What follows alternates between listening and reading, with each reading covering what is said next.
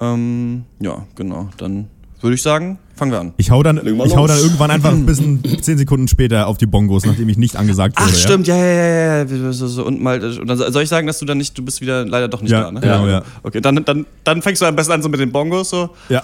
Weil dann sagt der anderen, ja, ist das irgendwie doof, dass es jetzt nicht geklappt hat oder sowas. Und dann gehen wir so langsam die Bongos und was ist das? Ich sag, und ich rufe Und dann dann, ja, hey, okay, kommt alle klar. an die Lagerfeuer. Okay, alles klar. Okay.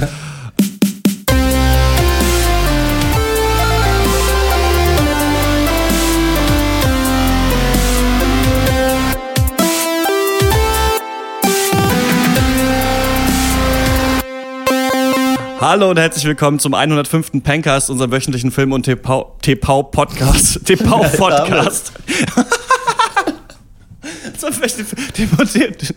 TV-Podcast. Wir hassen Filme. Oh Gott. Es ist, kann man schon so drin lassen. Das läuft. Weiter. Camera rolling. In dieser Ausgabe sprechen wir über Cop-Filme oder auch Polizeithriller genannt. In Michael Manns Heat von 1995 jagt Al Pacino die Gang von Robert De Niro, nur um festzustellen, dass sich die beiden gar nicht mal so unähnlich sind. In Antoine Fuquas Training Day von 2001 bringt Denzel Washington Ethan Hawke das Gesetz der Straße bei. Und in Martin Scorseses The Departed von 2006 wird Matt Damon vom Mob bei der Polizei eingeschleust und Leonardo DiCaprio von der Polizei beim Mob. Mein Name ist Christian Eichler und wie immer rede ich mit Horst Lukas Diestel Hi. und Malte Springer. Hi. Ja, wir dachten, äh, dass Max an diesem Podcast irgendwie teilnehmen könnte, aber leider hat er es jetzt doch nicht geschafft, dabei zu sein. Das ist jetzt echt eigentlich schade. Ich hatte mich schon ein bisschen äh, gefreut, gerade weil er ja das Thema auch vorgeschlagen hat. Ne? Ja, ist bitter. Ja, das sind doch eigentlich alles so seine Lieblingsfilme. Das ist echt schade, dass er jetzt dann heute das dann doch nicht geschafft hat. Hey! Was höre ich denn da? Oh, Na? Hä? Na? Ich bin, ich bin doch hier. Du passt das an den Bongos. ich war das an den Bongos. Jetzt Oh, da ist Ja, er. ne, ich- Max Ole von Raison. wurde Moin. hier eingeschleust von anderen Podcastern. Hattest du schon, wir hatten uns eigentlich diesen Bongo-Bild ein bisschen äh, lauter vorgestellt. Hast du schon länger gebongot oder waren es auch nur die drei Schläge, die ich vernommen Ich habe? habe tatsächlich wirklich schon ein bisschen länger getrommelt, äh, äh, aber gut. Ich hab das, ja, sorry. Ich dachte, es kommt ein bisschen geiler. Nee, super. kam super geil. Schön, dass du wieder Ja, da bist. Ja, super schön, dass Ja. du wieder da bist. Wie war es, äh, jetzt wieder nicht dabei zu sein? Schlimm. Ja, ging so. Ich bin ja gerade in, weiß ich nicht, Dingen der nationalen Sicherheit unterwegs. Ich nehme ja seit drei Monaten gefasst an der, in der Wehrübung äh, teil äh, in, äh, auf dem Balkan und ähm, habe deswegen nur wenig Zeit gerade. Aber ähm, Ja. wir sind sicherer als vorher. Das wollte ich euch sagen. Ich dachte, Deswegen du bist jetzt in der Synchron Synchronsprecher-Gilde eingeschleust und dafür haben die Maxi bei uns eingeschleust in den Cast Ja. und wir mussten rausfinden, wer der Das ist Maulwurf der eigentliche aber, Grund. äh, Ja, das stimmt. Das war Maxi. Der Naja, ist der Schwan. Schön, dass du wieder da bist. Ähm, ich möchte erstmal, bevor wir äh, anfangen mit dem Cast, ähm, vielen Dank an alle äh, sagen, die uns letzten Monat auf Patreon unterstützt haben. Wenn ich, also weil jetzt war die erste Abrechnung quasi, die gekommen ist. Wenn ich weiß, was das ist, auf www.patreon.com slash der Pencast kann man uns unterstützen. Patreon ist eine Seite, wo halt kreative Leute, die Sachen an sich unentgeltlich machen, halt ihren Fans sagen, okay, wenn ihr Bock habt, könnt ihr uns ein bisschen Kohle dafür geben für das, was wir machen. Und dann sieht man immer so ein bisschen, wofür wir gerade irgendwie die Kohle benutzen wollen. Und es gibt halt so auch Funding-Schwellen und auch ähm, Rewards, also Sachen, die Leute bekommen, wenn sie was unterstützen bei uns, kriegt man, wird einem gedankt mit 3 Dollar im Cast und wenn man 5 Dollar im Monat äh, bezahlt, kann man die Off-Duties auch alle vorher hören, kriegt auch noch Sticker. Jetzt ist die erste Monatszahlung reingekommen, also mit 50 Dollar im Monat werden wir unterstützt, das sind jetzt dann so ungefähr 40 Euro. Davon bezahlen wir jetzt erstmal die Serverkosten, die wir halt ursprünglich immer selber bezahlt haben, können wir jetzt tragen durch euch, das ist richtig cool. Und Ja. ähm, ein Teil davon, um die Sticker zu bestellen, jetzt, jetzt die man bekommt, wenn man uns unter, unterstützt. Das nächste Funding-Ziel ist 100 Dollar im Monat und was ich da vorhätte, wäre einmal eine eigene Website zu bauen, so, weil ähm, der Off-Duty ja auch gerade nicht jetzt bei Dr. Peng noch erscheint, ne, weil ich nicht die Seite da komplett zuballern möchte damit. Und ich fände es ganz cool, ja, wenn man so eine eigene Seite hätte und vielleicht irgendwie auch nach Filmen das durchsuchen könnte oder sowas. Aber da muss man mal gucken, wie das mit WordPress möglich Ja. ist. Also eine, so eine Standardseite werden wir wahrscheinlich schon vorher bauen, damit die auf den Stickern draufsteht, aber dann ein richtiges Theme, ja, dafür brauchen wir halt ein bisschen Geld. Und dann habe ich Bock mal, aber da muss ich mich noch mal richtig mit beschäftigen, ähm, so GEMA-Gebühren zahlen zu können. Bis jetzt spielen wir ja immer Musik von Bands, die nicht bei der GEMA sind. Und Ja. ähm, aber irgendwie ist es halt so, dass der Caster nicht länger als eine halbe Stunde sein darf oder so, wenn man das. Ich verstehe das überhaupt nicht, was das soll. Also das heißt halt, wir können dann einfach mal aus Scheiß, weiß ich nicht, ähm, MC Bomber oder sowas Ja. im Pencast of Duty uns einfach anhören, wenn wir wollen, weil der nicht so lang ist. Ja. Und sonst müssen wir es vielleicht weitermachen. Da muss ich aber irgendwie noch Ich finde das ja mega fein. ja. Ich denke da die Tage öfters drüber nach, dass es schon echt das, schon eine geile Aufwertung wäre. Tatsächlich kenne ich Mhm. über zwei Stationen den Chef der, der GEMA. Vielleicht kann man da mal was machen. Ja, cool. Fragen wir ihn mal. Das wäre halt geil. Also natürlich finde ich es immer noch cool, Bands zu unterstützen, die auch kleiner sind und die wir mögen, aber es wäre halt auch geil, einfach Lieder, die wir richtig cool finden, Ja, halt mal voll. ans Ende vom Cast schneiden zu können und nicht halt nur, wo wir dann extra anfragen müssen. Scheiß so. Indie-Künstler. Ja. Dann kommen wir zur Hörerpost. Einmal hat uns äh, Politik und Liebe auf Twitter geschrieben. Bei Civil War war ich sauer auf euch, bei Apocalypse d'accord mit euch und die Review zu Preacher war unter eurem Niveau. Also es sind ja drei. Äh, ich habe ihn gefragt, ich habe ich hab dann so äh, ihm zurückgeschrieben, ey geil, endlich mal jemand, der Preacher geil findet. Ähm, was fandst du daran gut? Kam natürlich nichts zurück. Ähm, Doch, ich, er hat geschrieben, er schreibt nochmal eine Mail. ah, echt? Okay. Nice. Ja. Ja, also ich fand eure Reviews total geil. ich glaube, ich hätte da auch in den Chor mit einstimmen können, nach dem, was ich da so gehört habe. Ich muss mir echtes Segment zu Preacher nochmal anhören, weil ich glaube, da sind wir alle ziemlich hate-technisch ausgerastet. Aber Ja. irgendwie. Ja, äh, also es kam halt, wir haben noch nie so oft gesagt, glaube ich, es war, die sind aber nicht cool, die sollen cool sein. Ohne Mist, das war echt cool. krass. Also ich weiß nicht, das Wort cool ist ungefähr, weiß nicht, maschinengewehrartig äh, äh, da durch den Cast gerattert. Aber da Das finde ich interessant, wenn man jetzt mal abgleicht, den Cast heute, jeder, der hier eine Sprechrolle hat in diesem Film, außer vielleicht die Psychiater-Ehefrau von Matt Damon in The Departed, sind alle tausendmal cooler als jeder in Preacher. Ja. Also, ohne es äh, krass forciert sein zu wollen. Nee, ich sehe sehe keine Mail, aber vielleicht weiß ich nicht, wo die ist. Du kannst uns dann nochmal schreiben, at Politik und äh, Liebe. Ich es ist schwierig natürlich manchmal so bei solchen abgehypten Themen, aber ich fand das wirklich auch ganz, ganz schlimm. Und dann haben wir aufgerufen, äh, uns äh, zu schreiben, was für Horrorfilme wir mal besprechen wollen. Da haben wir ja die Empfehlung bekommen, irgendwie die 120 Tage von Sodom zu gucken und sonst was. Und ähm, Ed Muffin Steffi auf ähm, Twitter hat uns geschrieben, dass, äh, die, die, dass er nur so Schockhorror ist und kein Gruselhorror und wir sollen mal Klassiker gucken, wie der Blob zum Beispiel oder mal äh, die Carrie-Filme. Oder dann sagt er aber auch March, Mar wie schreibt man das aus? Mar Martyrs? Martyrs? Ah, ja, Märtyrer. den habe ich schon mal gesehen, ja. Echt, Der hast du ist- gesehen? Der ist doch Ja, der richtig ist übel, ultra, oder? ultra brutal und eklig und äh, oh, ich weiß nicht, ob man den gucken muss. Habt ihr da. Bock, dass wir mal so einen richtigen, dass, dass wir uns den mal aussetzen und diese richtigen, brutalen, heftigen, dann haben wir sie gesehen. Dann sind, wisst ihr, wie cool wir dann sind. Können wir gerne mal machen, aber ich brauche da auf jeden Fall Unterstützung. Mhm. Also, weil alleine gucke ich mir sowas mit Sicherheit nicht an. Ich würde da fast ein Veto einlegen, weil ich kann sowas eigentlich nicht gucken. Ich finde, sagen. also ich muss sagen, ich bin auch so ein bisschen sensibel. Mir hat dieses, gerade auch Martyrs oder wie man das ausspricht, äh, gucken, überhaupt nicht weitergeholfen. Man fühlt Mhm. sich danach ein bisschen krasser, aber es ist vor allem einfach eklig und es gibt, ein- oder weiß nicht, es ist einfach grausam und ich weiß nicht, ob ich, ob man alles gesehen haben muss. Also ich Mhm. fühle mich jetzt weder schlauer noch besser oder reifer. Ähm, eher ein bisschen wünsche ich mir, ich hätte es vielleicht nicht gesehen. Ich weiß auch nicht. Ich denke manchmal kann man da nicht irgendwie, aber eigentlich denke ich mir, kann man da nicht dann über den Dingen stehen und das halt nur so als Filme werten, aber die Filme spielen natürlich gerade diese Filme damit, dass du halt voll reingesogen wirst in so Horror, Ja, ja. Ekelfilme, so, ne? und bei so Ja. Ekelsachen. Ich weiß nicht, ich habe kein Problem damit, irgendwie in irgendeinem Ego-Shooter jemanden mit der Shotgun den Kopf wegzuschießen, aber wenn ich Ja. irgendwie sehe, weiß ich nicht, im Fernsehen, wie jemand mit dem Skalpell aufgeschnitten wird, finde ich das mega eklig, so, ne? Also, das ist, ich weiß auch nicht, ja. Also, dieser ganze Body-Horror, eigentlich nichts für mich. Mal gucken, ob wir äh, irgendwann die Eier dazu haben werden. Das Ist ja mal eh noch. Eine Weile hin. Genau, also mein Vorschlag zum Horrorsegment wäre es halt nicht zu machen, weil wir es halt alle scheiße finden. Äh, mal gucken. Aber ja, können wir ja drüber Ja. sprechen. Grundsätzlich. Wir sprechen heute über Crime-Thriller oder äh, Cop-Dramen und ähm, der letzte Klassiker-Cast, den wir gemacht haben, das waren Anime, Anime-Klassiker, die wir gemacht haben. Ne? Da Genau. haben wir mal Jo. Disney-Filme gemacht, Boxfilme und ähm, war's das? Ich glaube, das war's. Und ähm, da äh, finde ich, das könnte man eigentlich echt öfter machen. Also ich habe Ja. da eigentlich immer richtig Bock drauf. So, ich freue mich immer wirklich Sachen nachzuholen, weil man auch wirklich dann Sachen erkennt oder auch man wenn man dann einen Film guckt, wie, ähm, weiß ich nicht, Heat zum Beispiel, oder, äh, nee, bei Training Day war es bei mir so, da merke ich so, ah, erinnert, erinnert mich an Sicario. Also hätte ich das vorher schon gesehen, hätte ich bei Sicario sagen können. Das erinnert mich, ne, an Training Day. Und vielleicht müssen wir gucken, wie oft, vielleicht alle zwei Monate ein oder sowas, fände ich eigentlich echt ganz cool, weil da gibt's echt viel aufzuholen. Es macht eigentlich immer Spaß, finde ich, darüber zu reden. Ähm, Ja, auf jeden Fall halt, wenn mal wieder so Flaute ist und man Ja. denkt, es kommt eh nur Müll raus und dann sucht man sich irgendein Indie-Ding raus und irgendeine Serie, die niemand auf dem Schirm hat und denkt sich danach dann bei den Themen so, ja gut, okay, hm, keine Ja. Ahnung, so, dann ist es, glaube ich, echt cool, einfach immer mal wieder einen Klassiker stattdessen zu machen. Ja. Definitiv, ja. Ich finde es ein sehr gutes Segment und, äh, Segment und irgendwie bringt ja, schafft eigentlich immer gute Casts bis jetzt, ne? Kann man eigentlich sagen. Finde ich auch. Nicht, glaube ich, die meistgehörten, also, aber, ähm, aber äh, sind ja eh alle eigentlich in, einer ähnlichen Hörerzahl. Ähm, wir reden heute über Crime Thriller. Max, du bist damit, äh, weißt du noch, wie du auf die Idee gekommen bist, das vorzuschlagen, dieses Thema? Weil es ist ja jetzt schon nicht das erste Genre, wenn man jetzt Genres aufzählen sollte, Ja. so dass man sagt, jetzt Cop-Dramen zum Beispiel. Also kannst du irgendwie sagen, wie du darauf gekommen bist oder was das so für dich definiert, vielleicht, dieses Genre? Ähm, ich weiß nicht, irgendwie äh, entspricht mir das. Mir gefallen einfach diese Geschichten, ne? Weil- Haben wir, ja- haben wir neulich, glaube ich, schon mal drüber gesprochen. Oder ich, äh, mir gefallen diese Geschichten von so gefallenen Helden, so Leute, die gezwungen sind, ihren Moralkompass zu überdenken oder den verschieben oder eben ja, also diese ganzen Geschichten, auch so eben dieses aus diesem Universum, was ja auch Nick Pizzolato mit True Detective auch wieder beschritten hat, ne? Also diese ganzen äh, düsteren, ja, vermeintlichen Männergeschichten sozusagen. Da stehe ich ein bisschen drauf. Und als ihr, ihr gefragt oder ihr meintet, schlag doch einfach mal selber was vor, habe ich mir gedacht, gut, jetzt ähm, äh, sag mal, in der Filmfreunde-Runde in Neukölln äh, outet man sich dann nicht als der hellste Geist, aber das einfach mal ausblenden, habe ich mir gedacht, nee, Cop-Thriller finde ich mega geil. Ist eigentlich mit eines meiner Lieblingsgenres. Ähm, aus genannten Gründen und äh, war dann froh, dass ihr da auch ein bisschen Bock drauf hattet. Weil Malte steht da auch ein bisschen drauf, meine ich, ne?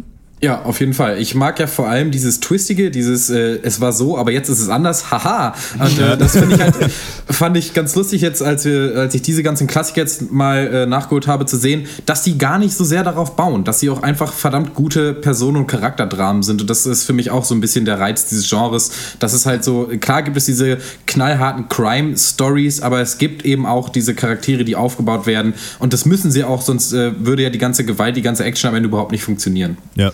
Ist so lustig, finde ich, dass ähm, gerade so Crime-Thriller und Cop-Dramen natürlich auch immer aus so Versatzstücken gebaut sind, die du dann auch wieder in jedem Film findest. Es gibt so manche Filme, weiß ich nicht, die haben das, also manche Genres, auch der Western oder sowas, wo du weißt, okay, mhm. diese drei Sachen müssen auf jeden Fall drin vorkommen und andere haben das, weiß ich, die Indie-Rom-Com, weiß ich nicht, hat es nicht so stark wie beim Crime-Thriller oder beim, beim Cop-Drama, finde ich, weil du einmal hast halt dieses, man ist auf Streife, es gibt eine Schießerei, es gibt so dieses gewaltvolle Eindrängen in irgendeine Wohnung, es gibt Briefings, ne, Leute, die arbeiten nachts irgendwie übermüdet in irgendwelchen Büros, ja. man ist irgendwann in der Höhle des Löwen drin, die Verfolgungsjagd natürlich dann bei den Leuten zu Hause, wie bewirkt sich irgendwie dieser Alltag auf das Seelenleben der Leute aus, ne, mhm. darum geht's ja viel und dann habe ich das Gefühl, alle diese Filme, die wir gesehen haben, enden auch in so einer Art Zwiegespräch, in so einem One-on-One -on -One, ähm, zwischen zwei Charakteren. Also das ist dann auch immer, wo sich dann die Frage stellt, so wer ist hier ähm, eigentlich moralisch überlegen, der vermeintlich Böse oder der vermeintlich Gute. Das heißt, man kann eigentlich, glaube ich, so ein Kopfdrama immer ganz gut stricken, wenn man möchte, so, weil man schon weiß eigentlich, was man machen muss. Dadurch ist es natürlich aber auch schwer, was Besonderes zu machen, ja. weil man es auch schon oft gesehen hat. Ne? Ich ja. bei Verfolgungsjagden ist zum Beispiel so eine Sache, die können halt mega langweilig sein. Ne? Ich meine, wie viel wirklich Total. gute gibt es so? Ne?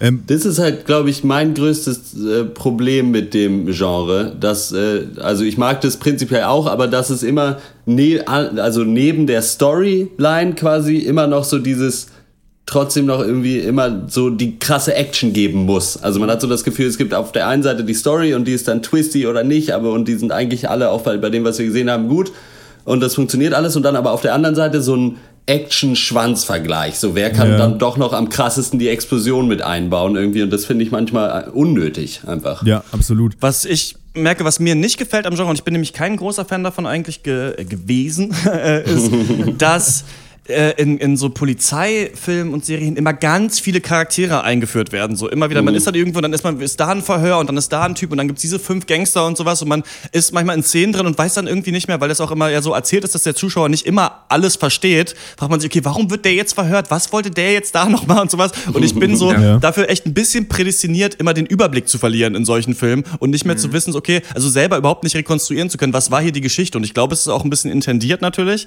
damit der ja. Zuschauer im Unklaren gelassen wird, aber das ist manchmal was, wo ich denke so, okay, ich weiß gerade gar nicht, was los ist. So ist ein bisschen auch beim Film gewesen, mit dem wir anfangen wollen heute, und äh, das ist Heat. Heat ist ein äh, Polizei- und Gangster-Thriller von 1995. Regie geführt hat Michael Mann. Der Film gilt als Manns absolutes Meisterwerk. Der hat vorher die Serie Miami Vice gemacht und den Film Der letzte Mohikaner mit äh, Daniel, Daniel Day-Lewis. Später Ali mit Will Smith, Rest in Peace Mohammed und Collateral mit äh, Tom Cruise und äh, Jamie Foxx. Heat basiert auf einer wahren Geschichte, in der so ein Mordkommissar den Kopf einer Verbrecherbande in Los Angeles gejagt hat. Der Kommissar wird gespielt von Al Pacino und der Gangsterchef von Robert De Niro. Und Heat war der erste Film, in dem die beiden gemeinsame Szenen hatten und wurde damit auch wirklich groß beworben. Die haben beide auch bei der Parte 2 mitgespielt, aber der ist ja sowohl Prequel als auch Sequel zum ersten Parten und da spielt De Niro ja den Vater von Pacino, aber die treffen sich nicht, weil es zwei verschiedene Zeitebenen einfach sind. Heat wurde ausschließlich an Originaldrehorten in Los Angeles gedreht, außer so einer schäbigen CGI-Szene auf dem Hügel, wo sie da über die Stadt rüber ja. gucken. Und das äh, Drehbuch weist äh, 70 äh, Sprechrollen auf. In Heat folgen wir dem äh, Lieutenant im äh, Morddezernat, ähm, Vincent Hanna, gespielt von Al Pacino, auf der Jagd einer Verbrecherbande. Kopf der Bande ist Neil McCauley, Robert De Niro. Außerdem mit einer der wichtigsten Rollen ist eigentlich noch Chris Shai Hurles, gespielt vom unglaublich geil aussehenden Val Kilmer. Und diese Gangster überfallen einen Geldtransporter, haben aber ein neues äh, Teammitglied dabei und das erschießt dann einen Polizisten bei diesem Überfall, so fast ohne Grund. Und um keine Zeugen dazulassen, erschießen sie dann noch zwei weitere Cops und wegen dieses Mordfalls wird dann der Vincent Hanna auf deren Fährte angesetzt. Der weiß aber am Anfang noch überhaupt nicht, wer das Verbrechen begangen haben könnte. wir folgen in Heat also den Gangstern, die erstmal versuchen, so lose Enden zu beseitigen und schon am nächsten Plan werkeln und Lieutenant Hannah, der sie jagt. Pacino und Kilmer sind außerdem verheiratet. Die sind aber aufgrund so ihres zehrenden Berufs- oder Gangsteralltags nicht dazu in der Lage, ihren Frauen gute Ehemänner zu sein. Und auch De Niro verliebt sich schließlich in die Grafikdesignerin Edie. Ähm, obwohl sein Motto eigentlich mal war, Don't get attached to anything you can't walk out on in 30 seconds flat if you feel the heat around the corner. Habt ihr die Hitze gespürt oder nach 30 Sekunden den Raum verlassen? ich habe die Hitze äh, zweimal gespürt dieses Jahr. Ich habe den Film nämlich zweimal gesehen. Ich, hab, ich könnte euch vielleicht noch daran erinnern, ich habe ihn einmal in der Abschlussrunde empfohlen. Und jetzt habe ich ihn aber für den Cast auch nochmal aufgeholt. Ich muss sagen, der ist nicht spektakulär gealtert. Also im Großen und Ganzen ist es eigentlich ein 90er Jahre Blockbuster. Dafür finde ich ihn aber verdammt gut. Aber äh, zu, im Gegensatz zu den anderen beiden Filmen, die wir heute noch besprechen, hat er mehr Klischees, arbeitet mehr mit diesen angesprochenen Versatzstücken des Genres, finde ich, hat nicht unbedingt denselben, der so künstlerischen Anspruch wie Departed und Training, der das haben. Seht ihr das auch so? Weiß ich nicht. Eigentlich nicht. Also es ist halt erstmal, der ganze Film ist ja einfach nur dieses We're not so different, you and I, Trope ja. Ja. als mhm. Film. So, darum geht's, dass der vermeintlich Böse und der vermeintlich Gute Gemeinsamkeiten haben und sich auch quasi darüber respektieren, aber eben trotzdem für grundsätzlich andere Dinge irgendwie stehen. Und das äh, funktioniert ganz gut eigentlich. Das war auch der einzige äh, von den drei Filmen, den ich halt noch nie gesehen hatte. Und ich muss sagen, ich fand den echt relativ stark. Äh, und so, ich finde, der ist eigentlich relativ gut gealtert. Er hat halt so dieses äh, vielleicht eher 90er-Jahre-Ding, dass die Szenen wirklich teilweise sehr lange gehalten werden. Ja. Aber das äh, gibt ihm irgendwie so ruhige Momente mit drin, finde ich irgendwie alles ganz gut. Und ich finde, ja. Eine Sache, ich dachte, also, weil ich dachte am Anfang echt so, als dann angefangen wurde, quasi von jedem Charakter noch das Privatleben in Form einer Freundin oder Frau äh, zu zeigen, dachte ich so ein bisschen, okay, jetzt geht hier so billige Charakterisierung für die Männer los, so mit so einer Spiegelfrau, die halt kurz gezeigt wird, um und nicht sagt, um zu zeigen, wie der Typ ist. Und das fand ich aber ganz angenehm, dass es dann eigentlich gar nicht so war, weil äh, die dann doch sehr viel Screentime kriegen, diese Beziehung, und es quasi in dem ganzen Film eigentlich zur Hälfte um die Beziehung und äh, nur zur anderen Hälfte um das gute alte Räuber- und Gendarmspiel ja. irgendwie geht. Und äh, das hat mir getaugt. Also insofern würde ich fast sagen, der ist gar nicht so klassisch. Ich meine, er ist natürlich ist witzig, weil es der älteste ist, aber so im Vergleich zu den anderen beiden Filmen geht es viel weniger um das Räuber- und Cop-Ding, ja. fand ich. Das sehe ich auch so. Ich finde, hier werden mehr die ja, Räuber und Gendarme beleuchtet. Das finde ich ist auch die große Stärke von Heat. Also ähm, äh, so, ja, also Leute, die Bratmaxe kaufen und Bitburger Kronkorken Sammelaktionen äh, da, da mitmachen, die würden vielleicht sagen, das sind so noch Filme mit echten Männern, aber ich sehe es halt eher so, dass man hier halt einfach die, so Männer sieht, die nicht über ihren Schatten springen, sich und ihre Probleme über alle anderen Menschen stellen. Äh, Männer, die sich selbst nicht lieben, klassisch brüchige Adrenalin-Junkies, so von denen zwar auch eine große Anziehung ausgeht, was man ja auch gespiegelt kriegt, so auch durch, von ihren Partnerinnen und so weiter, die aber eben, eben emotional absolut, was auch charaktertypisch ist, absolut einen Hau weg haben. Ne? Also das, ja. darauf können wir uns vereinigen. Und ich finde das ganz geil, wie Heat das schafft, das hervorzuholen so und eben nicht nur dabei bleibt, äh, was zum Beispiel ja auch die Pate finde ich, na gut, auch schon versucht, aber egal, fällt mir jetzt, ja, versuchen finde ich viele nicht, sondern da wird eben gesagt, ja, das sind halt irgendwie heftige Typen, die machen das eben, aber ich finde es eben schon interessant zu zeigen, was machen die eigentlich, wenn die nicht gerade krasse, coole Raubüberfälle machen so. und das ist, mhm. finde ich, die große Stärke von Heat. Ich finde dazu aber auch noch, dass der relativ gut gealtert ist. Ich finde, dass äh, die Kameraarbeit echt toll ist. Ähm, ich glaube, dass Ma äh, Michael Bay sich davon noch einige Sachen abgeguckt hat. Also es fängt ja gerade an, diese berühmte Szene mit den Eishockeymasken, das ist ja direkt am Anfang, wie die Kamera da um die Charaktere rumfährt, die da auf der Kreuzung stehen. Das ist, glaube ich, was, was, was ich so vorher, oder wenn ich jetzt mir vorstelle, ich gucke 95, ich weiß, weiß nicht, ob es das vorher so schon mal gab. Das finde mhm. ich schon Hammer. Ich finde, es gibt viele Szenen, die, äh, naja, ikonisch vielleicht nicht, die aber künstlerisch toll äh, inszeniert sind, wie ich finde. Ähm, Gerade auch die Szene, äh, als äh, in der äh, Robert De Niro und Val Kilmer sich da treffen, nachdem äh, Val Kilmer da die Nacht durchgesoffen hat, finde ich ganz geil. Ähm, mhm. Ich finde schon, dass der auch optisch gut gealtert ist. Finde ich nicht so stark. Also ich finde, ähm, oder wie du, würde ich auch sagen, künstlerisch sind da sehr schöne Bilder drin, aber irgendwie haben mich die nicht so doll dann doch in die Handlung reingeholt. Ich finde, die mhm. ist gut durchdacht eigentlich, die Handlung, und eben sehr authentisch, aber doch schon ziemlich dröge. Also für mich war das, war das relativ ja. schwer zu verdauen. Ähm, denn ähm, ich glaube, was der große Pluspunkt von Heat ist, den ich aber nicht so stark abfeiern kann, wie das vielleicht das Publikum damals gemacht hat, ist eben der unglaubliche Realismus. Also hier wurde wirklich ewig lang, ähm, tatsächlich hat Michael Mann versucht herauszufinden, wie arbeiten Polizisten richtig. Da sind Leute mit auf Streife gegangen. Dieser Bank Banküberfall, den haben Robert De Niro und Val Kilmer tatsächlich gemacht. Es waren nur die Security-Männer eingeführt und die sind tatsächlich in eine Bank reingerannt Krass. und haben gesagt, so, wir rauben das jetzt aus und so weiter. Ne? Also es gab ganz viele solcher Dinge, die ganzen Original-Drehorte, die wirklich da so ein Setting abbilden sollen, wirklich zu schauen, wie funktioniert Polizeiarbeit, wie langsam werden Sachen aufgedröselt. Ich fand das cool und ich finde auch dann schön, das muss man Heat ich finde es vielleicht ein bisschen schwierig, aber muss ihm auch zugutehalten, auch diese Ruhe, finde ich. Denn es ist auch schön, wenn sich ein Film das mal gönnt und zum Beispiel dann so, ja, wie so Twists zum Beispiel, ähm, denken, also hören die die dann alle ab und orten die auch, die Gangster, und sind dann auf diesem ja. großen Platz da, wo diese Container verladen werden, so dann die Polizisten, und merken dann so, fuck, die haben uns hier hingelockt, so, und du siehst halt, wie Robert De Niro oben mit so einer Kamera sitzt, fotografiert. Und das finde ich aber schön, also solche, solche ganz, ganz langsamen Twists, die aufgebaut werden. Ich finde aber, wenn wir auf Subtext ähm, zu sprechen kommen und auf die Aussage, die hier drin ist, das ist mir doch ein bisschen zu flach und uninspiriert. Also die Charaktere fand ich waren jetzt, da habe ich nicht so richtig deren Motivation verstanden, warum sie es machen, außer weil sie es machen. Und ich glaube, das ist auch ein bisschen der Punkt vielleicht, der gemacht werden soll. Ich sehe ja. das auch immer so ein bisschen bei Scorsese-Filmen. Menschen machen einfach das, was sie tun und kommen da nicht raus und eigentlich könnten die alle gut befreundet sein, wenn sie nicht ja. auf unterschiedlichen Seiten sind. Das ist mir aber über drei Stunden gezeigt, ist es nicht der Weisheit letzter Schluss, finde ich so, den, den man hätte machen können. Und ähm, deswegen war ich da nicht die ganze Zeit äh, super gefesselt. Ich muss aber sagen, dass die Schauspieler das eigentlich komplett tragen und allen voran Robert De Niro und Al Pacino. Ich bin nicht ein Riesenfan von denen, weil ich früher nicht so viele Filme mit denen geguckt habe. Also mittlerweile echt schon viele mit Robert De Niro gesehen, mhm. aber ähm, er immer so im so einem aufholenden Charakter. Weißt du, so, okay, der Pate soll der krasseste Film der Welt sein. Dann mit Al Pacino gesehen, ja, fand ich auch cool, ist aber nicht mein Lieblingsfilm. Weißt du, so Raging ja. Bull ja. soll der geilste Boxfilm sein, so, ja, fand ich gut, ist aber auch nicht mein Lieblings. Also es ist immer so, ich kann nicht so nachträglich auf diesen Hype mehr aufspringen. Ja. So. Finde aber, dass das tolle Typen sind, die zu Recht auch so berühmt waren und das war auch zu Recht so ein Hype, dass sie dann zusammenspielen wollten, weil die einfach Szenen so tragen, in der Ruhe, in dem Blick so viel drin liegt und gerade als sie sich dann beide treffen, was ich finde, ist fast ein Meisterstreich von Michael Mann, in so einer schluffigen Kaffeetrinkszene ja. diese beiden ja. Leute zusammenzubringen und die war auch nicht vorher, ähm, die haben sie nicht vorher geübt, die Szene. Also das war das erste Mal, dass die aufgenommen wurde und die haben das nicht vorher zusammen geübt, weil, weil er wirklich dieses Aufeinandertreffen haben wollte und das mochte ja. ich eigentlich ganz gern, dass, dass er, er gönnt sich diese Schauspieler so richtig, weißt du, und das fand ich auch schön am Lied. Aber das macht er eben in anderen Szenen, finde ich auch. Also eine Szene, die für mich sehr rausgestochen hat, äh, oder bezeichnend war für den Film, ist die Szene, wie Robert De Niro eben Edie kennenlernt. Mhm in so einer mhm. Bücherei oder so.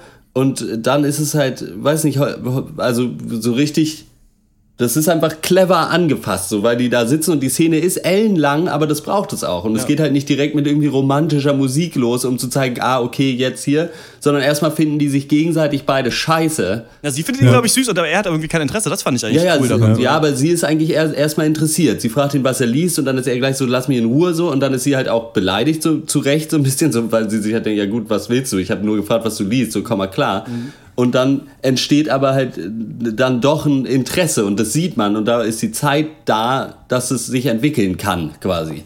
Und äh, die Szene fand ich sehr schön, auch ja. wenn eigentlich nichts passiert. Und dann ist es aber auch okay, äh, von so, und ich bin ja Gegner von langen Filmen prinzipiell, aber ich finde es dann okay, wenn ein Film drei Stunden äh, lang ist, wenn ich verstehe, warum. Und ja. wenn mir klar wird, dass es hier wichtig ist, sich die Zeit zu nehmen, weil es sonst nicht funktioniert. Aber warum würdest du nicht das verstehen? Was, warum muss der denn so lang sein? Also das habe ich, das war ja auch, ähm, das ist nicht nur, äh, weiß ich, meine Hate-Kritik in Anführungsstrichen, sondern war auch damals ein Problem. Also der internationalen Kritik, als der Film rausgekommen ist, haben viele gesagt, so, warum war das so lang? Findet, seht ihr da einen Grund drin, um die Charaktere besser kennenzulernen? Aber ich finde, so viel geben die auch nicht preis von sich. Eigentlich sind die am Anfang schon alle so, wie die am Ende auch sind. Ja, aber du musst ja, na gut, ich glaube, ein Punkt von dem Film ist schon, dass sich Leute halt nicht ändern. Insofern ist es okay, dass da nicht so viel Character Development irgendwie stattfindet. Aber ich finde es wichtig, dass da schon irgendwie das gleich viel beleuchtet wird. Also dass eben auch die Beziehung von Val Kilmer ihre Screentime kriegt oder und halt die Beziehung in Anführungszeichen von dem naja, also Typ mit den langen Haaren und so. Also Malte, willst du vielleicht erstmal was sagen, weil du die ganze Zeit nicht geredet hast? Äh, ja, es war so schwer einzusteigen bei euren ellenlangen Monologen. Ich finde auch, dass er zu lang ist. Ich glaube, es liegt eher am, am, Kriminalplot, der sich einfach zu langsam entwirrt, was den Film irgendwie zu lang macht. Ich finde, er lebt mehr von diesen einzelnen, schon irgendwo auch ikonischen Szenen. Vielleicht nicht ganz ikonisch, aber so bemerkenswerten Szenen. Und dieses Treffen der Giganten zwischen De Niro und Pacino, wo, wir, wo ihr gerade auch schon drauf äh, zu sprechen gekommen seid, damit hat der Film ja wirklich geworben. Das hat ihn ja quasi auch zum Kassenschlager gemacht. So, die beiden setzen sich mal am Tisch und geigen sich mal die Meinung. Das war auch schon im Trailer. Und was ich zu der Szene noch sagen möchte, was ich lustig finde, dass ich die nicht mal gut geschrieben finde. So, das sind Ja. schon relativ platte Phrasen, die sich die Ja. beiden da im Kopf haben. So, you're going down, no, you're going down. So. Aber sie funktioniert eben trotzdem, wie Christian das gesagt hat, weil die so viel da reinlegen in diese Charaktere und weil, da kommt die Länge auch wieder ins Spiel, die, die Szene kommt erst nach anderthalb Stunden oder zwei und zu dem Zeitpunkt sind die beiden schon so gut aufgebaut, dass du wirklich das Gefühl hast, die sollten hier eigentlich gar nicht zusammen sitzen. Das ist irgendwie aufregend, das ist spannend, das hat so ein bisschen das Verbotene. Die sind doch eigentlich gegeneinander, was soll das? Und so funktioniert dieser Film für mich über diese einzelnen Szenen, aber als Gesamtwerk finde ich ihn auch zu lang. Da bin ich eher bei Christian. Was ich mich, äh, für mich ist es eher so, dass ich, äh, als ich den wieder angefangen habe zu gucken, erstmal wieder gestaunt habe, fuck, der geht fast drei Stunden, aber als ich den dann geguckt habe, ging die Zeit aber gut rum. Also ich, ich weiß Fand nicht, ich für mich auch. funktioniert das total gut. Ich weiß aber auch nicht warum. Ich glaube, dass das einfach dramaturgisch sehr gut umgesetzt ist. So, deswegen kann es für mich funktionieren.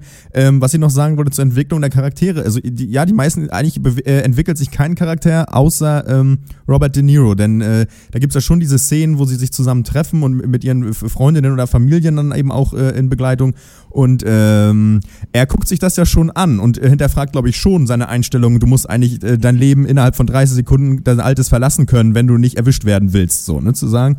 Und äh, da, er macht da ja schon die Veränderung durch, also sozusagen als einziger. Und ähm, aber gut, das ist sicherlich auch eine sehr kleine, das gebe ich wohl zu. Ja, eine Frage, die natürlich noch geklärt werden muss, ist, äh, wer äh, stiehlt hier die Show? De Niro oder Pacino? Für mich ist es De Niro mehr. Ich mag, also ich bin auch kein riesiger Fan von Pacino, einfach weil der mir immer so ein bisschen zu sehr ja, rumblökt, sage ich einfach mal, weil mir jetzt gerade keine bessere Beschreibung einfällt. Der Ja. geht mir so übers Laute, übers Aggressive und hat so dieses Verrückte in seinem Blick. Ich glaube, den muss man mehr mögen und Robert äh, De Niro macht es mehr so ein bisschen subtiler, da bin ich Ja. der größere Freund von. Ich hatte mehr Spaß, Al Pacino mir anzuschauen. Ich fand das irgendwie cool, dass man bei ihm nie so richtig wusste, tickt er jetzt aus oder nicht. Zum Beispiel, als er da diesen neuen Lover seiner Frau trifft, das fand ich fand eine richtig geile Szene, so, weil das dann Ja. doch irgendwie so freundlich war und dann doch nicht. Und ich fand ihn irgendwie feinfühlig und ähm, trotzdem halt ein Arsch auf der Arbeit. Und das ist, finde ich, auch sogar, das ist ja auch in allen diesen äh, Filmen und das funktioniert hier auch gut und es funktioniert in allen drei Filmen, die wir haben. Dieses typische Cop-Drama, jemand rennt irgendwann, get the fuck down! So halt, weißt du, das, das haben die alle auch super drauf und das hat mir hier auch, äh, auch äh, richtig gut gefallen. Also ich mochte Pacino mehr, weil ich das Gefühl hatte, ich habe das von De Niro schon gesehen, sowas, aber bei Pacino Ja. kenne ich auch nur der Part. Ich habe auch Scarface immer noch nicht geguckt, also ich weiß nicht, wie doll das aus seinem Ja, bei Repertoire einfach Scarface ist es war. halt das nochmal mal 10. Also Ah, okay. kann ich vorweg sagen.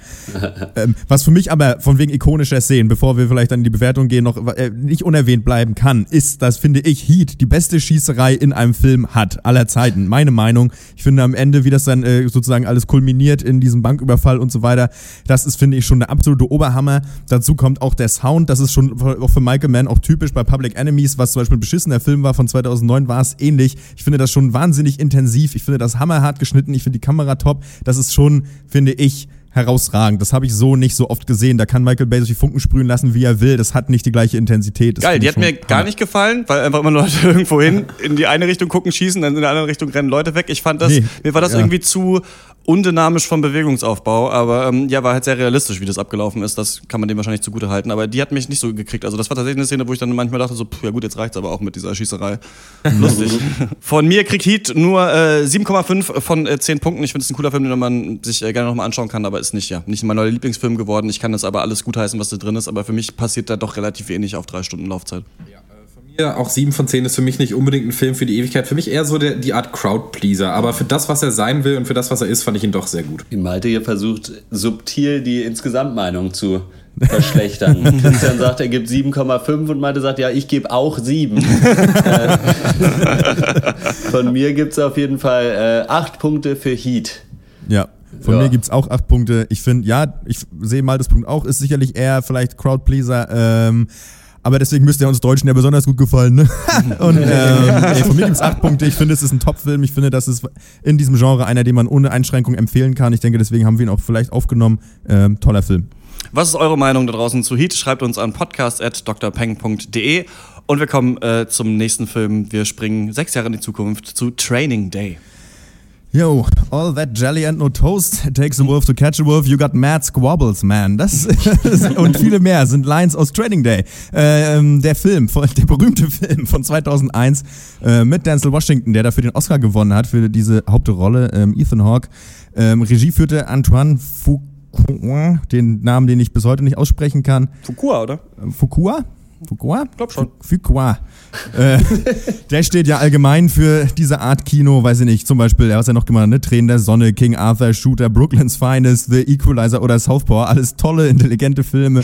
ähm, das Drehbuch ist von äh, South Central Crime-Fanatiker, Autor und Regisseur David Ayer, der auch, weiß ich nicht, Fast and Furious 1 geschrieben hat, Dark Blue mit Kurt Russell, was auch so South Central, South Central Crime war, der war so mittel, SWAT hat er geschrieben, der war kacke, Harsh Times war geil, End of Watch war top, Sabotage, der war richtig kacke, aber immerhin mit Ani und ähm, ja, der schreibt direkt und produziert auch ganz viele seiner Filme, wahrscheinlich aus gutem Grund. Ähm, ich, äh, ja, genau, machen wir einfach mal weiter. So. Äh, in Training Day sind wir, befinden uns in Los Angeles und ähm, ja, begleiten den jungen Officer Jake Hoyt bei seinem ersten Tag so im Narcotics Department. Äh, der war vorher normaler Streifenkopf, will es jetzt aber innerhalb der Polizei zu etwas bringen und ließ sich dafür zur toughesten Sektion des LAPD versetzen.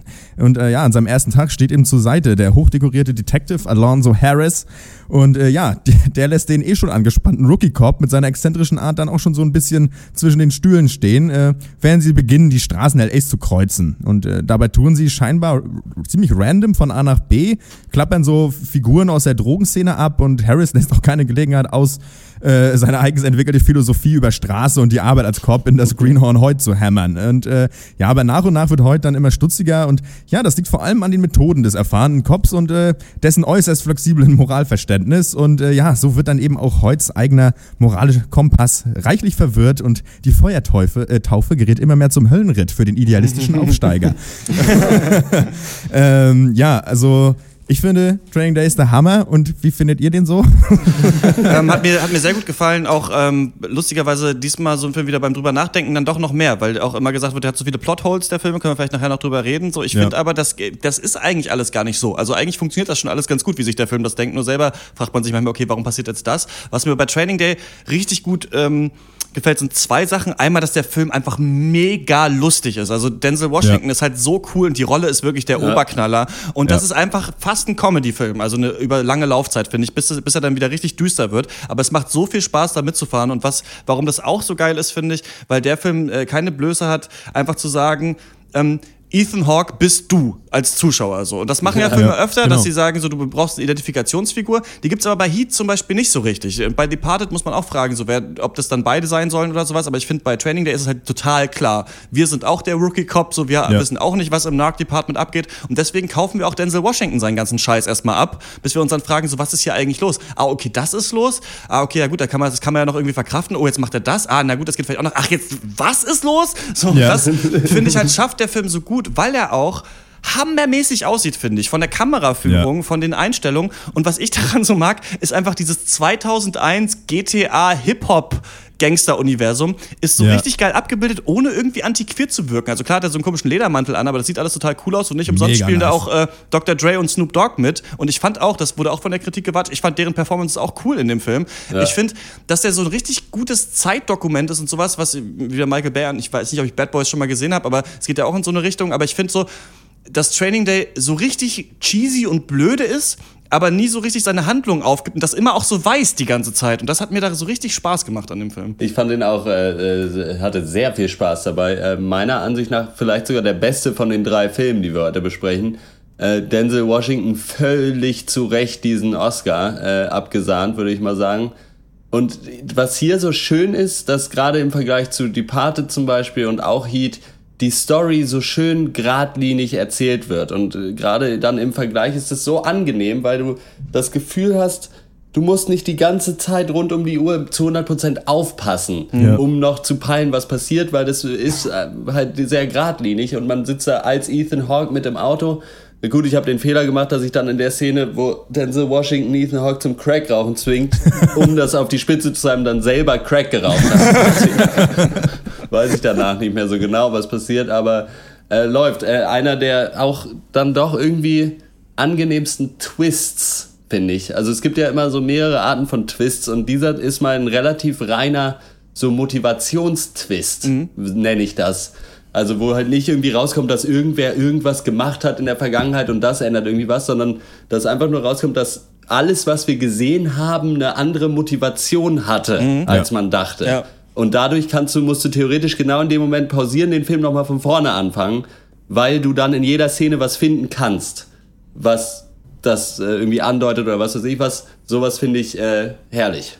Ja, geht mir genauso. Und ich, ich, ich muss da auch das mal aufgreifen, was Christian gesagt hat. Ähm, dieses mit den Plotholes, ich, da gibt's auf jeden Fall Ungereimtheiten, das nehme ich auch so wahr, aber ich finde eben auch, äh, wahrscheinlich habt ihr das auch gerade schon gesagt, äh, dass, äh, ja, man ist eben selber einfach fucking Ethan Hawke und deswegen passt das schon, dass man keinen Plan hat, was da passiert. Deswegen habe ich auch gesagt, scheinbar random in der, äh, in der als Angabe. Ähm, für mich ist das einfach, der Film ist wirklich der Hammer. Also das ist, ich, an sich würde ich sagen, das Drehbuch ist mittelmäßig. Vielleicht ein bisschen ja. besser als Mittelmaß. Ähm, ja. Aber die schaffen es halt wirklich, danke David Ayer, ähm, mhm. aber wirklich dank seiner Darsteller schaffen die es, also die haben es halt echt geschafft, diesen, dieses Drehbuch wirklich in luftige Filmwelthöhen zu begeben, äh, ja, zu schaffen. Das ist wirklich der Oberknaller. Und die Stimmung, was Christian auch gesagt hat, wird super eingefangen. Wir haben wirklich dieses Gangster-Hip-Hop-Feel, äh, South Central, was man zumindest als White Boy damit assoziiert.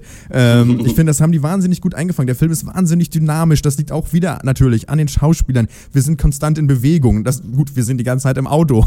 und ähm, das ist, äh, finde ich, perfekt verwoben. Also ich finde, man hat das Genre hier ausgereizt. Fast vollständig. Du nimmst mir da ich. die Worte fast aus dem Mund. Der Film ist viel größer, als er eigentlich sein dürfte. Aber das ja. äh, Ding ist, dass Filme aus unterschiedlichen Gründen sehr gut sein können. Und bei Training Day ist es für mich nicht der Plot.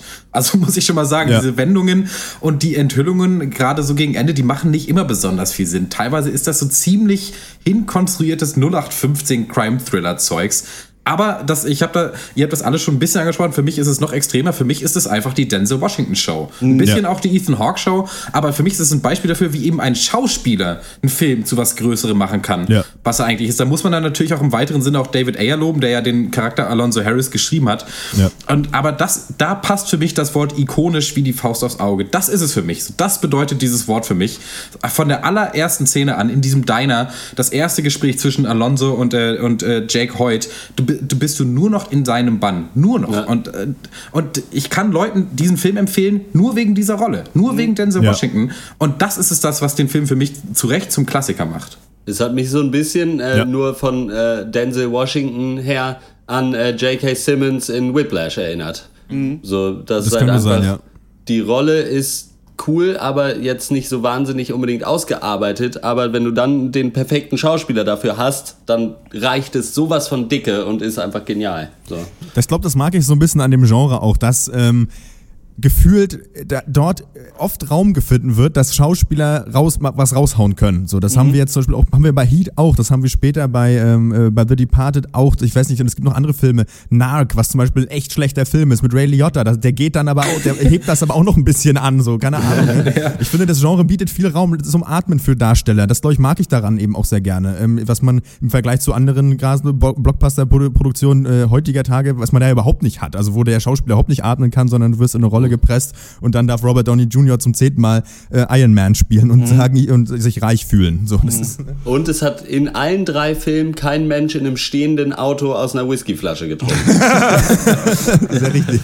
Mir gefällt auch so gut, dass der Film die ganze Zeit in Bewegung ist und dass auch alles, was du siehst, ist interessant. Also die und, und er nimmt sich dann aber auch die Zeit für einfach konstante Zweiergespräche und ähm, der äh, Regisseur hat auch gemeint, das gibt ja diese Treffen, dieses Treffen mit diesen drei Weisen dann, ne? Also wo sie dann ja. äh, mit diesen größeren, dass man so sieht, okay, die Polizei ist ja auch mit drin in der ganzen Sache, die ja. wissen, was los ist. So. das ist auch so geil. Das ist auch affig irgendwie. Das ist auch, als wenn man irgendwie beim Treffen der Elben oder sonst was oder in einem Mafia-Film und da denkt man sich, warum ist das da so dunkel? Warum sind die Leute alle so scheiße? Aber das macht Sinn, das ergibt hier irgendwie Sinn, das macht auch Spaß gleichzeitig. Es, es macht, der Film macht auch Spaß, weil er so düster ist an manchen Stellen. Und ja. dann sind einfach nur Fahrten ähm, durch, äh, ist es Los Angeles?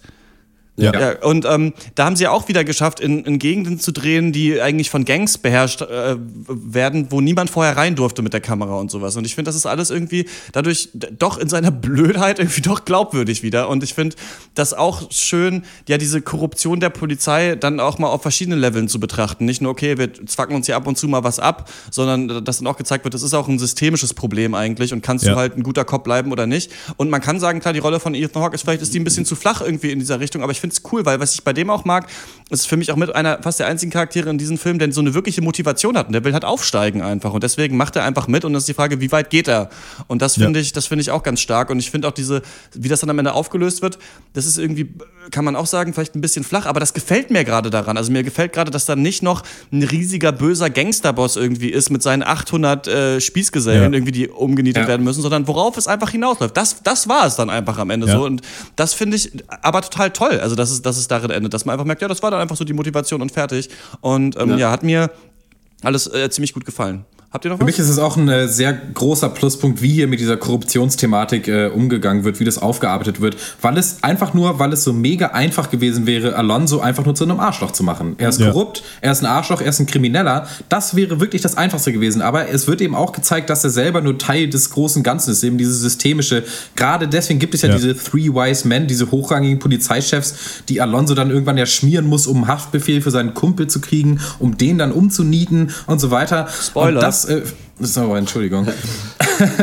und das finde ich, ähm, das hätte der Film gar nicht machen müssen, so vom Anspruch her, aber er macht es trotzdem und das hebt ihn auch noch so ein bisschen äh, ab von mir, äh, für mich. Obwohl das ja, finde ich, alle drei Filme sehr löblich machen, weil äh, oder das ist ja auch, das musst du machen, um einen interessanten Film in diesem Genre zu machen, finde ich, weil dieses Genre bietet sich so hervorragend für sowas an, weil du von vornherein eigentlich klar hast, okay, es gibt die Bullen und es gibt die Gangster. Mhm. So. Und davon sind die einen sind schlecht und die anderen sind gut. Und wenn du da nicht äh, anfängst, damit zu spielen, ja. so, dann hast du eh schon verloren. Und das, und ich glaube, genau für dieses Spielen mit Gut und Böse sind die drei Filme, die wir hier geguckt haben, äh, einfach super Beispiele für. Und die machen das auch auf eine ganz andere Art und Weise, alle drei, irgendwie, ja. was ganz interessant ist. Ich, ich finde, ich, ja, absolut. Ich sehe das schon auch so. Ich finde, man sieht es auch so gut im Charakter von Alonso Harris, so, weil der, der ist ja eigentlich, ähm, der ist ja übermächtig. Es ist ja, also so, den großen Teil des Films ist er ja wirklich unantastbar. So gibt er sich, so denkt, also er denkt auch das zu sein und ich finde, ich fühle das auch so als Zuschauer. Also, also der, dem kannst du halt nicht an Kahn pissen. Und ähm, das Schöne ist ja auch so, dass, dass ähm, äh, es wird ja auch so gesagt, so, äh, dass ähm, äh, dieser Typ, wie heißt der nochmal? Keine Ahnung, sie besuchen ja den einen Typen da und der mhm. sagt ja irgendwie, keine Ahnung, von wegen, ja, du erinnerst mich an, äh, an, an den früheren Alonso. Und ich glaube, ich finde, man sieht im Alonso Harris schon noch so ein bisschen, dass er sich das, was er erzählt, nicht alles selber so glaubt. Weil da, dafür, mhm. glaube ich, eigentlich auch zu schlau ist. Er hat sich, finde ich, schon so, so ein eigenes Gedankenkonstrukt da zurechtgelegt, um den Scheiß abzuziehen, den er da abzieht. Ähm, ich finde, man sieht diese Brüchigkeit in, das ist, das ist einfach toll. Das sind mir die liebsten Charaktere und auch die liebsten Bösewichte auch so ein Stück weit. Mhm. Und das, ja. genau, das hat, das wollte ich auch nochmal sagen. Da gibt es halt andere Filme wie Taken, wo dann irgendein Scheich auf dem Boot sitzt halt und einfach böse ja. ist und fertig und irgendwelche genau. Frauen vergewaltigt. Und das ist halt immer billig so. Das gibt's hier nicht. Und das hat mir sehr gut gefallen. Es gibt auch in allen drei Filmen nicht. Und das finde ich ist ja. genau das, was du gesagt hast, Horst, muss ich auch nochmal denken. Von mir kriegt Training der 9 von 10 Punkten. Ähm, hat mir wirklich äh, richtig gut gefallen, obwohl ich erst dachte so, okay, das kann, das, du, darf ich das so gut finden, wie es dann am Ende war? Und ich glaube, ich darf, ja.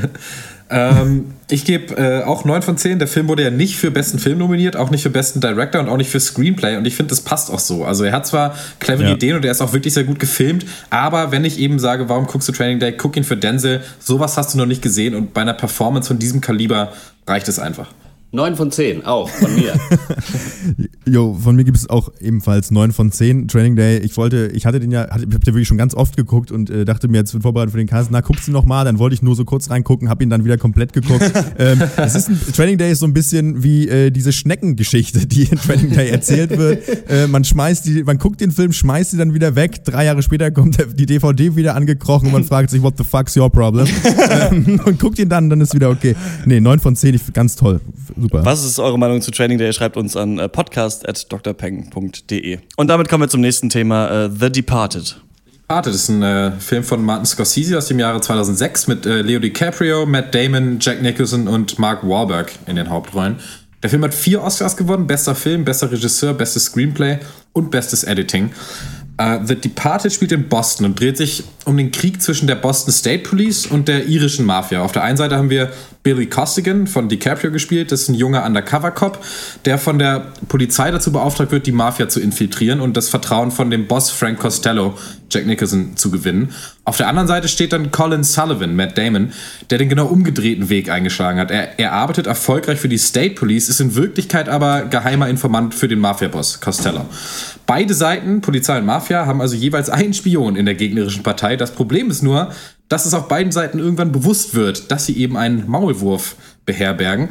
So beginnt dann ein äh, tödliches Katz-und-Maus-Spiel zwischen den beiden Spionen, äh, die beide natürlich versuchen müssen, die Identität des jeweils anderen aufzudecken, um sich selber zu schützen.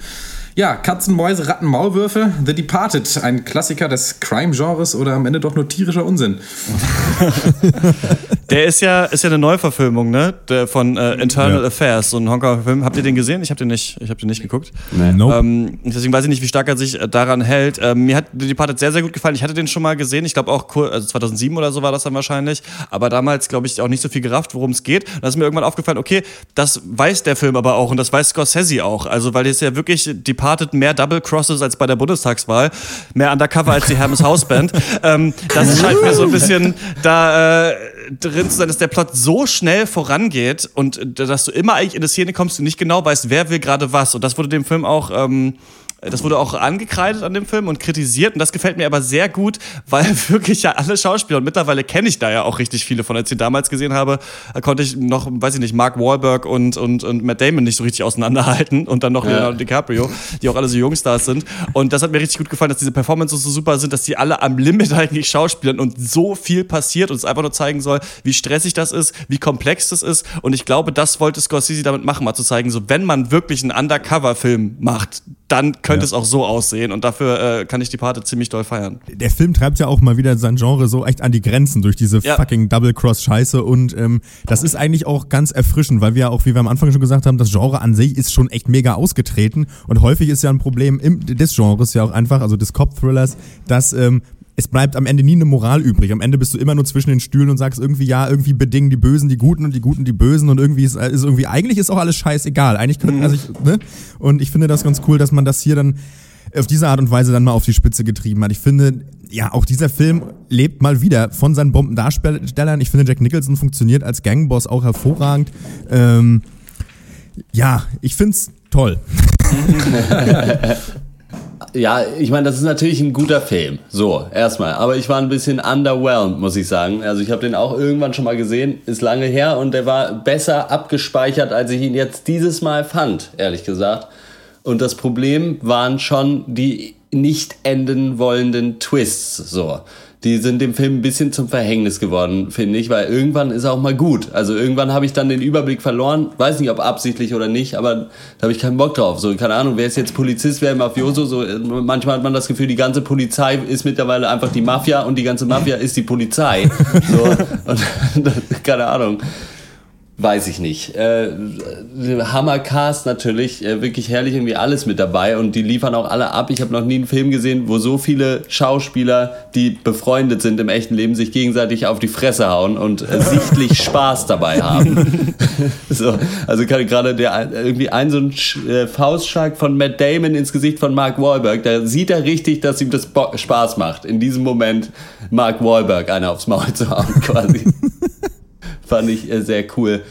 Äh, ja, weiß nicht. Was ich noch ganz positiv hervorheben kann, ist, dass so dieser ganze Subtext von irgendwie Identitätsfindung und oder auch egal, vielleicht, dass man von der Vergangenheit Ja. nicht weglaufen kann oder dass alles immer gleich bleibt irgendwie, das wird angenehm äh, wenig eigentlich angesprochen. Also das ist sehr viel so einfach so nebenbei. Äh, aber irgendwie bin ich nicht so richtig warm geworden zu diesem Film. Weiß ich nicht.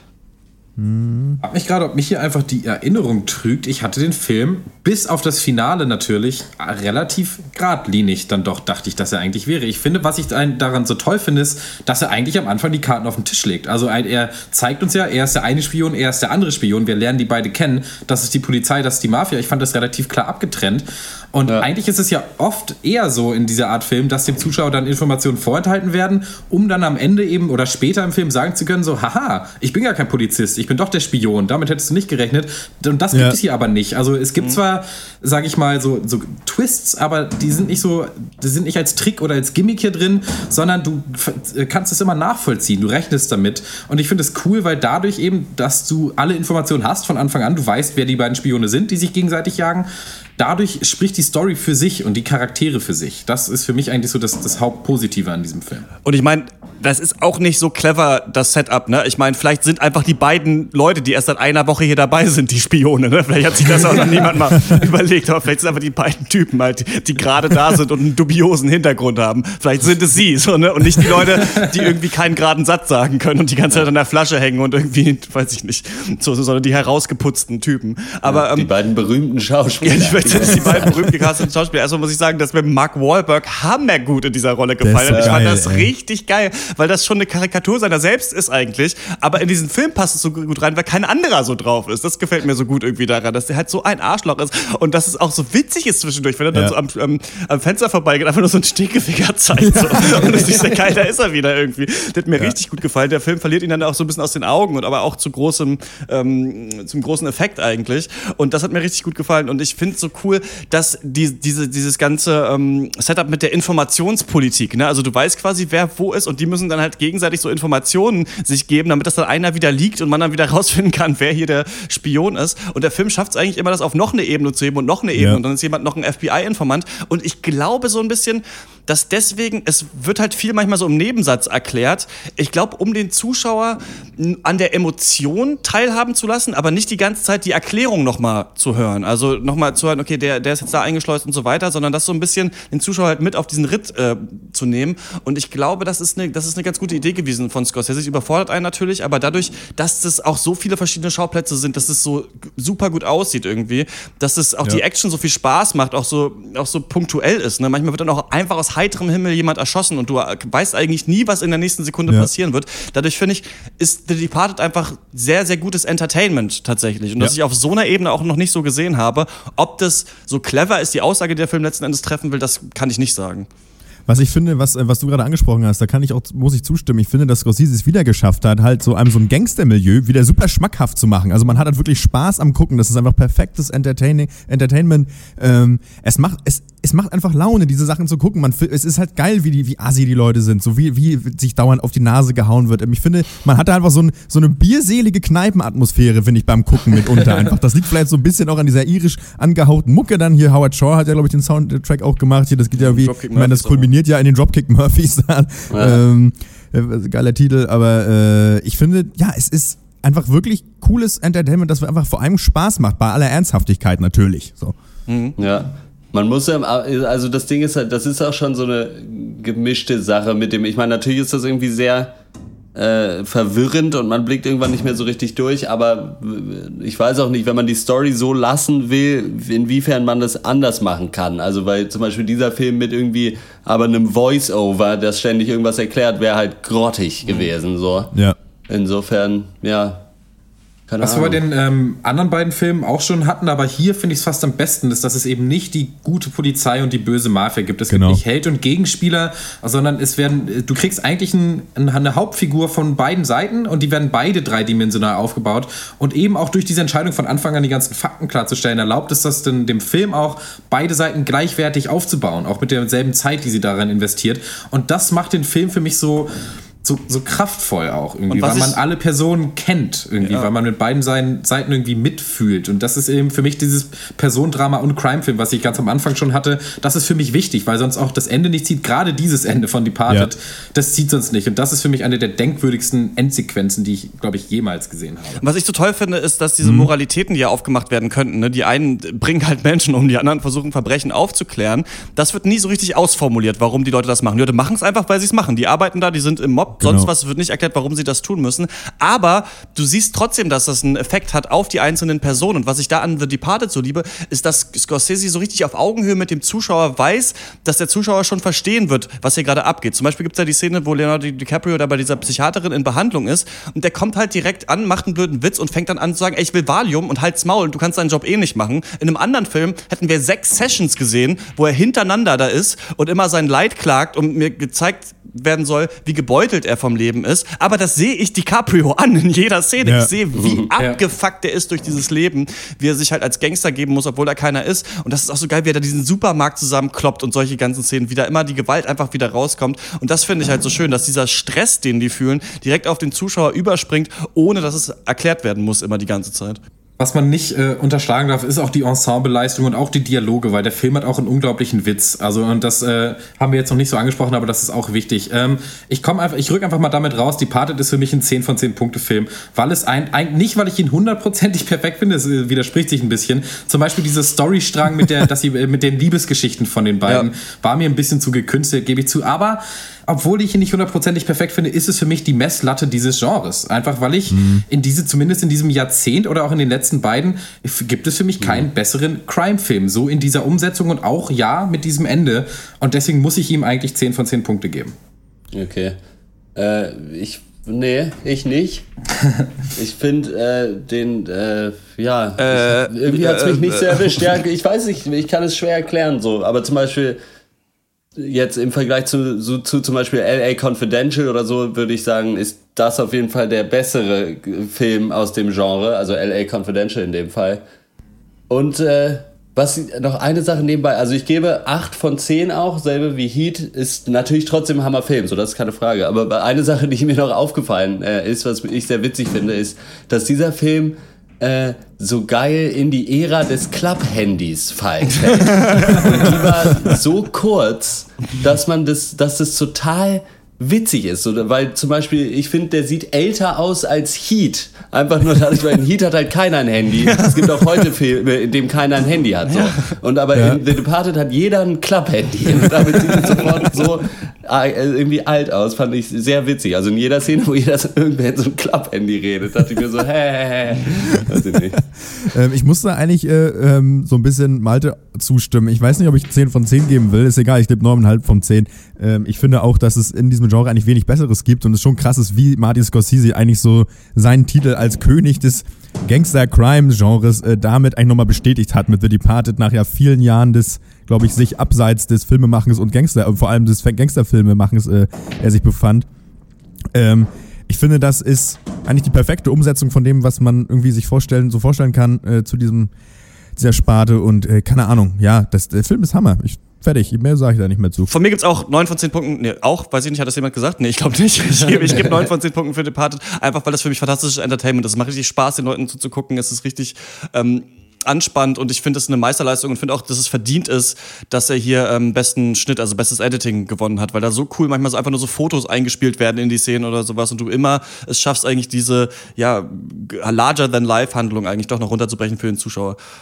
Was ist eure Meinung zu The Departed? Schreibt uns an podcast.drpeng.de und wir kommen zur Abschluss, Abschlussrunde. Ich habe die Nackte Kanone zweieinhalb wieder gesehen. Fantastischer Film. Es ist mega lustig. Irgendwann müssen wir mal einen Cast über die Nackte Kanone Filme ja. machen. Oder vielleicht machen wir mal irgendwie Airplane, Nackte Kanone und Ritter der Kokosnuss oder sowas. Halt so ja. affige Ensemble-Filme. Weil ähm, das macht einfach so viel Spaß. Leslie Nielsen als Inspector Frank Drabin mit den dümmsten Sachen. Und dann so, ja, wer war es? Ja, ein weißer Mann mit einem ähm, weißer Mann mit einem Schnurrbart, 1,90 groß. Das ist aber ein verdammt großer Schnurrbart. Ja, ich kann einfach, ich liege am Boden, wenn ich sowas höre. Da sind so viele Gags drin. Jeder Szene im Hintergrund läuft noch einer an rund um im Taucheranzug oder dann kloppen die sich im Knast und einer hängt oben an so einem Kronleuchter und so weiß ich nicht. Das ist einfach so kreativ, was da gemacht wird. Ähm, hat mir, hat mir sehr gut gefallen. Er ordert so einen Cocktail so äh, in dieser Kneipe und da sind halt einfach so zehn Schirmchen und so, und so Ananasstücken und so drauf, dass er halt nicht anfangen kann, den zu trinken. Also hat mir sehr gut gefallen. Dann habe ich am Donnerstag meine erste richtige Sendung moderiert bei Detektor FM, also Detektor FM der Tag. Das war richtig cool. Und ich habe jetzt mein eigenes Jingle. Also das wusste ich gar nicht, weil eigentlich oh. hat jeder so ein Jingle. Und ähm, ist dann halt so der Tag mit Alexander Hertel. Und ich hatte das nie und musste halt immer sagen, der Tag mit Christian Eichler, hallo. So, ne? Und dann habe ich diesmal reingeguckt, in der Datenbank stand das da. Und jetzt kommt da der Tag mit Christian Eichler. Düt, düt, düt. Das hat mich äh, gefreut. und dann ähm, mache ich gerade äh, mal, weil ich mehr halt äh, trainiert habe und das immer lese, dass man das machen soll und das noch nie ausprobiert habe, mal so ein bisschen Low Carb. Auf jeden Fall morgens und abends. Also ähm, morgens Quark mit Früchten und Leinsamen und so und abends äh, Salat und mittags halt ein bisschen Reis und Zeug. Und mir geht's damit, wo am Anfang es gibt immer so eine Umstellungsphase irgendwie, in der der Körper natürlich unbedingt Kohlenhydrate will, aber äh, sehr gut damit. Das äh, hätte ich nicht gedacht. Also ich, man, ich weiß nicht, ob ihr das kennt, wenn man zum Frühstück irgendwie drei Brötchen isst, kann man eigentlich direkt wieder pennen gehen und weil der Körper erstmal so wieder verdauen muss.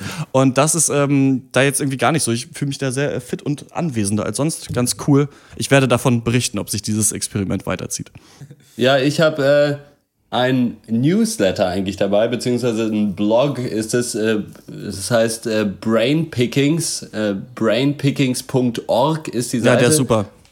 Und die haben genau einen wöchentlichen Newsletter, der immer äh, sonntags kommt und es ist eine, Sch Sch äh, eine Schriftstellerin aus Rumänien oder so, glaube ich, die jetzt in äh, Amerika wohnt und die einfach sehr viel liest, sehr viel so äh, Psychologie, Philosophie, Zeug und äh, sagt selber einfach alles, was irgendwie interessant und zeitlos ist, darüber schreibt sie halt.